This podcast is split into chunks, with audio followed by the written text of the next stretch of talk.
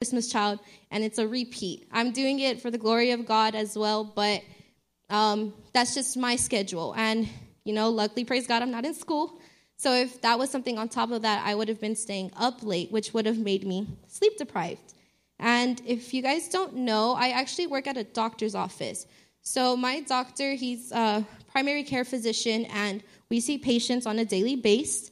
And I'm not gonna lie, when I'm sleep deprived, I'm a little angry towards them and I'm not as welcoming towards them. When you go into a doctor's office, you don't want to be greeted by someone who's very grouchy and you want to you want to greet them and you want to make them feel comfortable and that's the biggest thing that my doctor is big on. He just wants to make sure that everybody feels welcomed and there's no judgment. And most of the time when I am sleep deprived, I'm not as attentive to the patient as I should be we always ask them, like, okay, so what's the reason for you to see the doctor? And they tell me their whole life story for like the past two weeks. And it's like, I'm sleep deprived, and I'm just like, okay, so pain here. Okay, like I'm not fully, like, I'm not giving them the full proper care that I should give them, and to make sure that I'm getting down everything that is going on with them.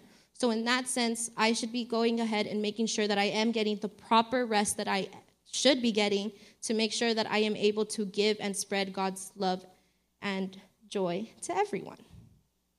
So, um, thank you. So, taking care of yourself is going to make you want to take care of others.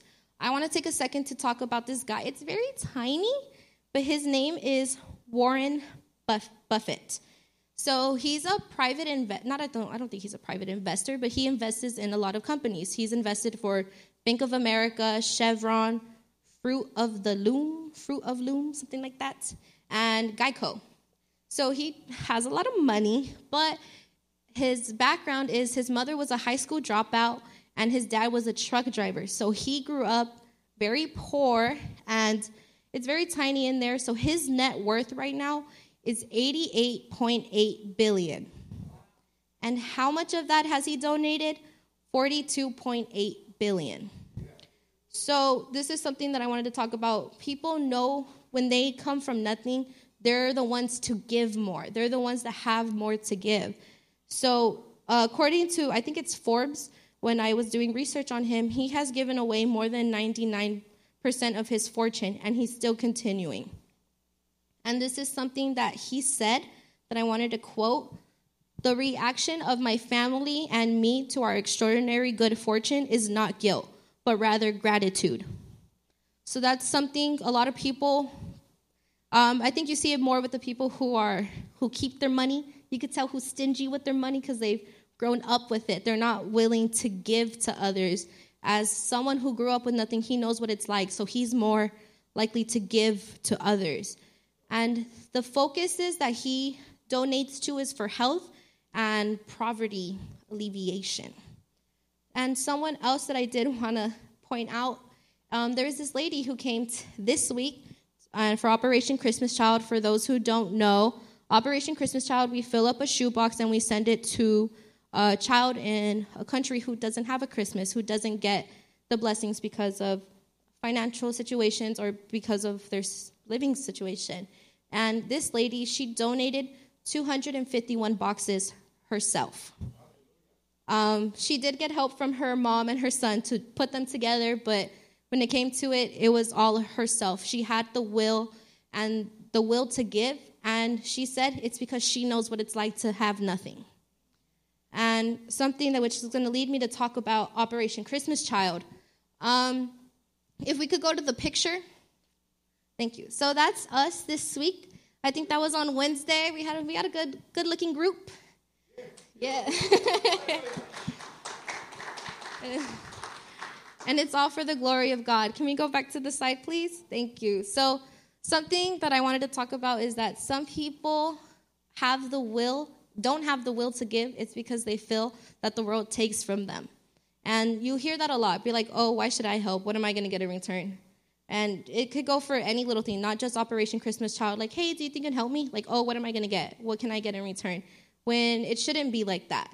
If we can go to Philippians 2 3, please. And it reads Don't be selfish.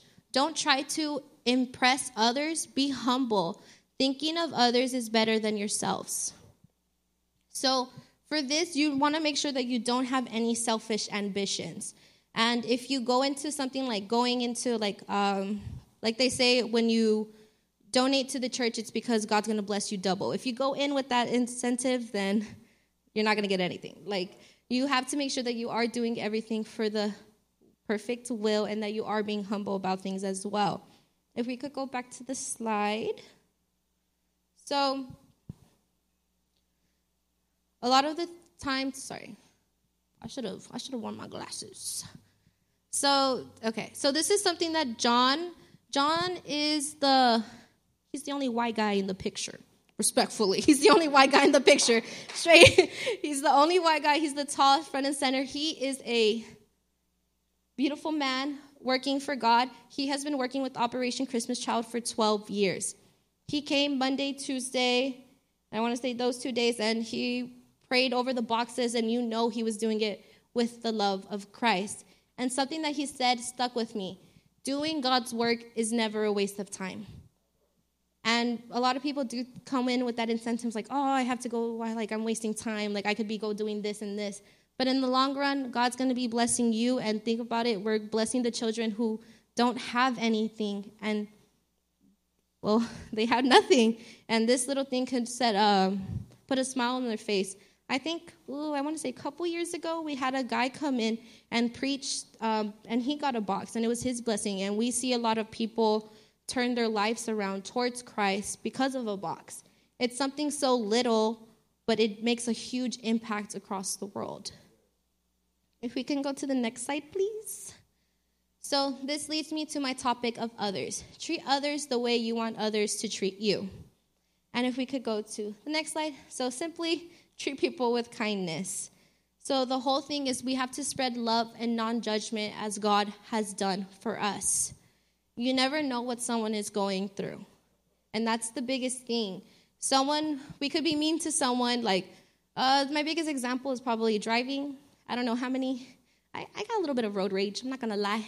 But like, I try not to let it get to me because I don't know what the person is getting through. Like, maybe they're having the worst morning of their life and you going off or cutting them off or like doing little things to get to them is probably to have them make them have a breakdown and that's not what god and what jesus wants for us.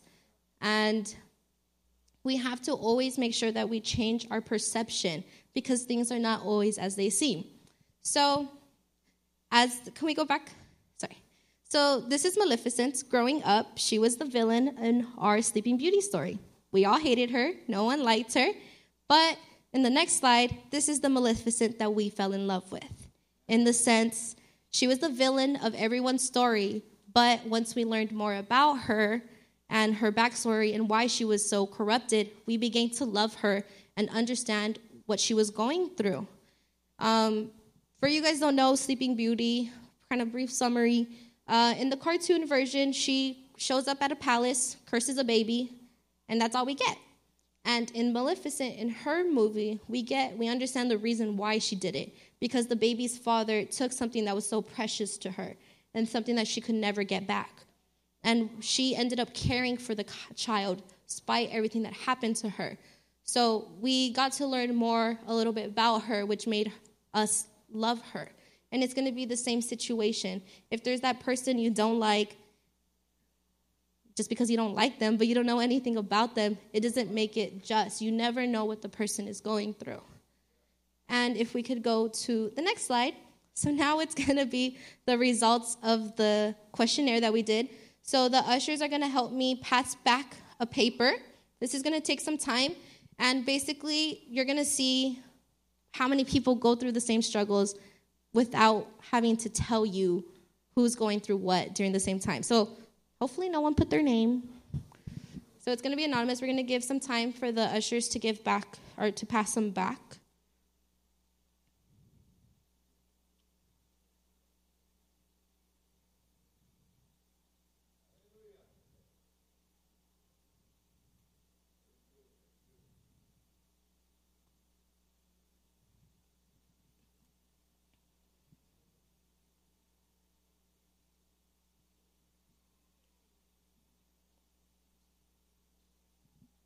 Probably should have wrote down my questions.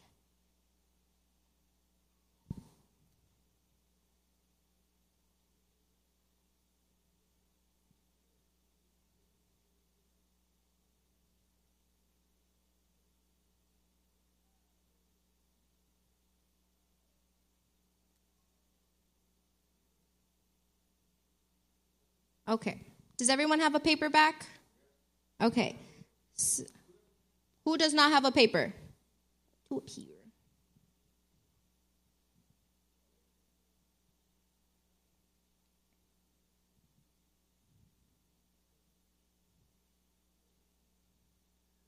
Okay.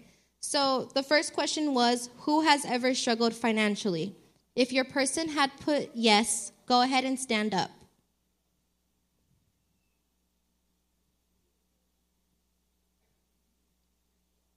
That's like more than half of everybody here. All right, go ahead and have a seat. So for number two, the question is has ev- have you ever been physically or sexually abused? If your person has put yes, stand up.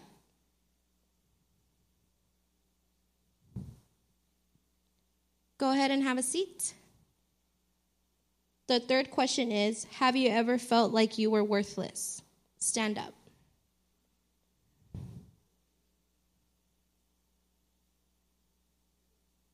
Go ahead and have a seat. And the last question Have you ever wanted to kill yourself? Stand up.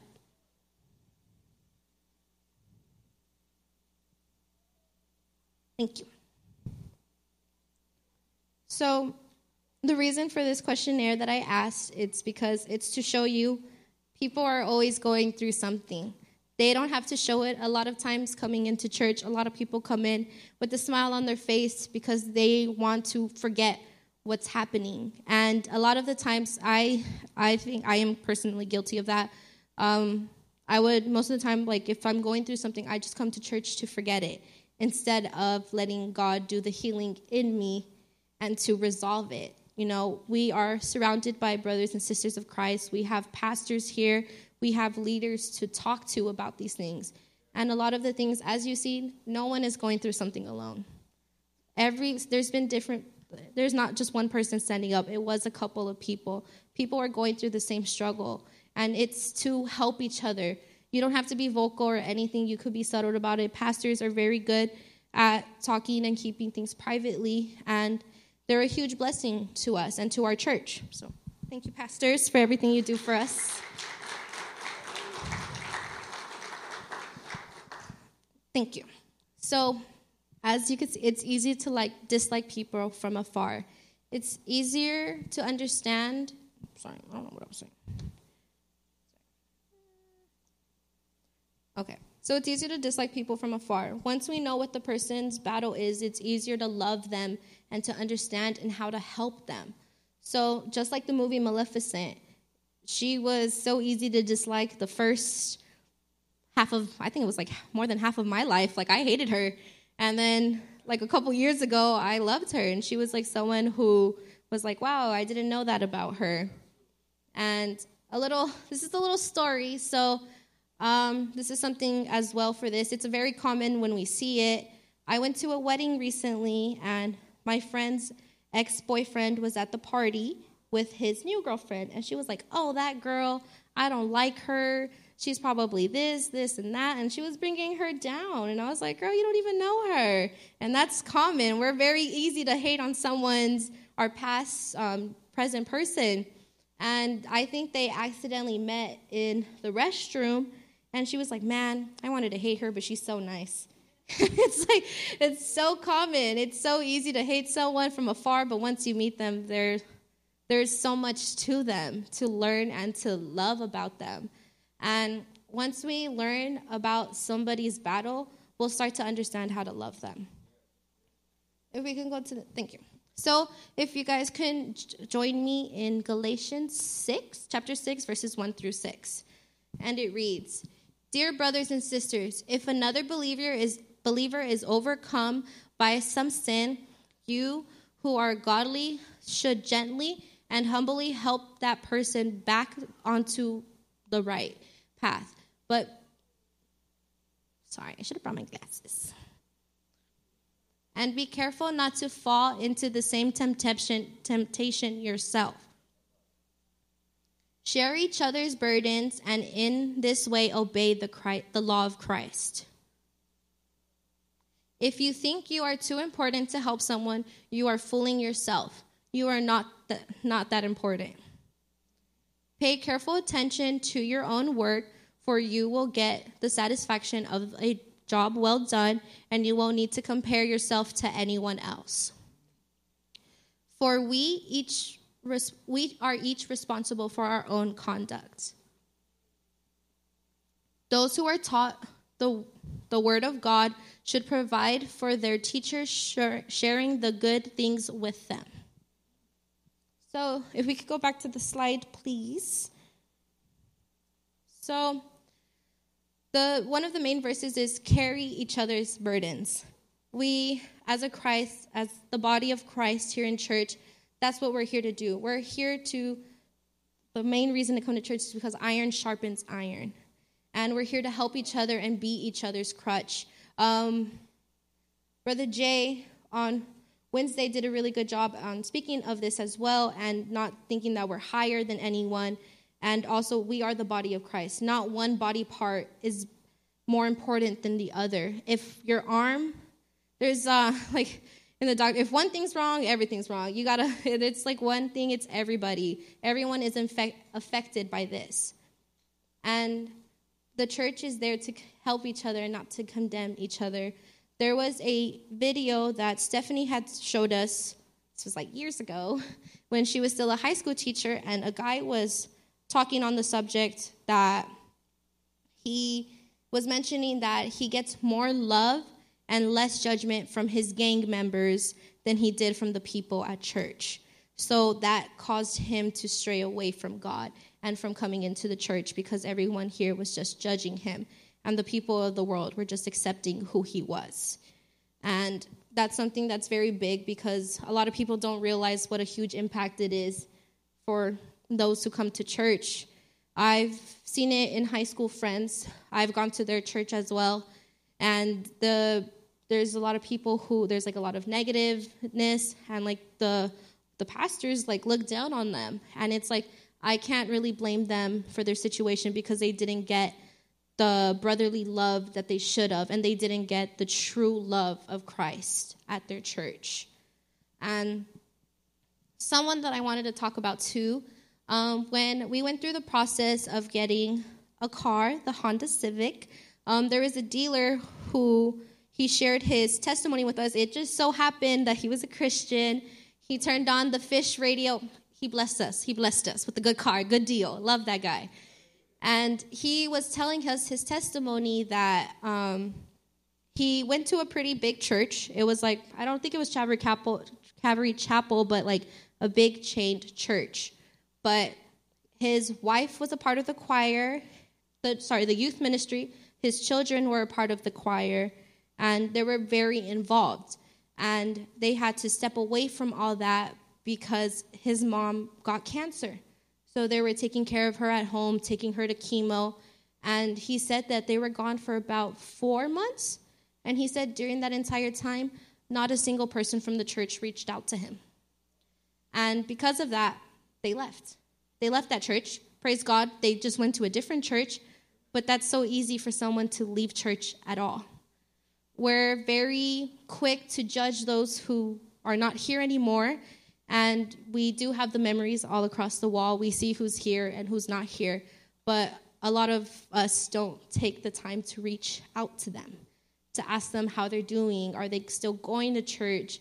Like, invite them to church. And one of the biggest things, too, is to make sure that we're going into it with the good intention.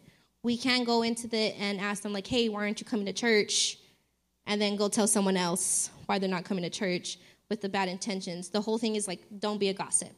And that's the biggest thing, and that's what divides a lot of churches as well. And it's something that is super negative. It's in the Bible, it says not to do and it's so easy to fall into it. You don't even realize you're doing it until after. And it's going to lead me to the story of Jesus and the prostitute. If we can read or go to Luke 7 36 through 50, thank you. And it reads One of the Pharisees asked Jesus to have dinner with him, so Jesus went to his home and sat down to eat. With a certain immoral woman from the city heard he was eating there, she brought a beautiful something jar. Oh, thank you. Alabaster jar filled with expensive perfume. She then she knelt behind him at his feet, weeping. Her tears fell on his feet, and she wiped them off with her hair. Then she kept kissing his feet and putting perfume on them. When the Pharisee who had invited him saw this, he said to himself, If this man were a prophet, he would know who's, what kind of woman is touching, his, touching him. She's a sinner. Then Jesus answered, answered his thoughts. Simon, he said to the Pharisee, have some, I have something to tell you. Go ahead, teacher, Simon replied. Then Jesus told him this story. A man loaned money to two people, 500 pieces of silver to one and 50 pieces of silver to the other. But neither of them could repay him, so he kindly forgave them, both canceling their debts. Who is supposed to love him more after that? Simon answered, I suppose the one whom had who he canceled the larger debt. That is right, Jesus said. Then he turned to the woman and said to Simon, Look at this woman kneeling here, who I entered your home. When I entered your home, you didn't offer me water to wash my dust, wash the dust from my feet, but she was washed, but she has washed them with her tears and wiped them with her hair. You didn't greet me with a kiss, but the, t- but the time I first came in, she has not stopped kissing my feet. You neglected the courtesy of the olive oil to anoint my head, but she has anointed my feet with a rare perfume. I tell you, her sins, and they are many, have been, have been forgiven so she has shown me much love, but a person who is forgiven little shows little love. Then Jesus said to the woman, Your sins are forgiven. The men at the table said amongst themselves, Who is this man that he goes around forgiving sins? And Jesus said to the woman, Your faith has saved you. Go in peace. So the verses that I want to go ahead and focus on first is going to be verses 41 to 43. If we could go back to those verses, sorry.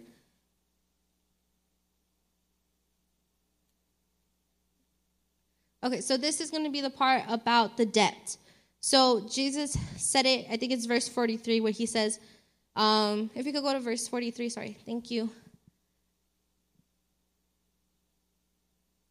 Sorry, I must have been wrong. Um, so he says that the person with the larger debt um, is the one who would love and show love more. And that's something to show you in the sense of someone who has less has more to give. And we saw that earlier with the gentleman, Warren Buffett, where he had nothing to give when he was little, but once he built himself and focused on himself to get himself at that level, he had more to give and in the sense of the lady as well who donated all those boxes to the kids. She had nothing, but she had the most to give. And then in verse 47, if we can go to that one, please. And it reads I'll tell you her sins, and they are many, but have been forgiven. So she has shown me much love, but a person who is forgive who is forgiven little shows only little love. So it's easy to look down on someone who doesn't ha- like that you're not on the same um, spiritual level as them and we can't do that the whole thing is like if you feel like you're superior than someone you're already in the wrong the whole point is you're supposed to bring yourself to show them what they could look what where they could be but also to show them how to get to that point and to make sure that you are guiding them we read it in Galatians as well. Make sure that you don't stoop to their level in the sense like you're dragging yourself down to bring them up, but you are bringing them up with you, if that makes sense. And then, sorry, me. Um, and something as well that I wanted to touch upon is the Father sees our past, our past, our mistakes, and He forgives them. This goes into um, receiving God's love in the beginning. It could be for yourself or for others. Um, we can't think to ourselves that God is not going to forgive me, God's not going to love me, and then expect Him to do the same to others. Like God's to should hate them too because I know this about them. When that's not the case, God has already forgiven that person and God has already forgiven you. You just have to accept His love and His forgiveness to spread the kindness and love to others. And with that as well, you shouldn't wish on someone's downfall. So in the story, the Pharisee was probably thinking, well, I hope she goes back and continues, you know, sinning even more. But we shouldn't think like that as well. We shouldn't put someone's wish on someone's downfall to prove a point. And that's something that's very big. I feel like a lot of us think is like, well, she's just going to go back to do it, and I hope she does. So people realize that I'm in the right. And we shouldn't think like that. If we can go to the next slide. So these are to conclude. Um, the main thing is also to obviously live by the golden rule, but in the sense as well, treat yourself the way you want others to treat you, and to also treat others the way you want to be treated. And one of the biggest things is you want to change your perception about things because it's never how they seem. We saw that with Maleficent. And you're going to want to try to think like a doctor. In the sense, um, doctors learn the patient's past. Like when you first go see a doctor, like, oh, what um, what do your parents have? What diseases, what struggles do they go through so that if there's something wrong with you, they can know how to treat it and how to help it. And um, you treat them. And also, how you see someone is going to be how you treat them. If you see someone as a sinner, that's exactly how you're going to treat them. You're going to think that you're you're going you're going to think that you're superior than them when we shouldn't think like that as well. If you treat them and you see them as a brother in Christ, that's how you're going to treat them. You should not think that you're above anyone or below anyone. And here in the body of Christ, we're all in one and we all share God's love. And the main thing is be kind to everyone. You never know what someone's going through. Thank you. That's it.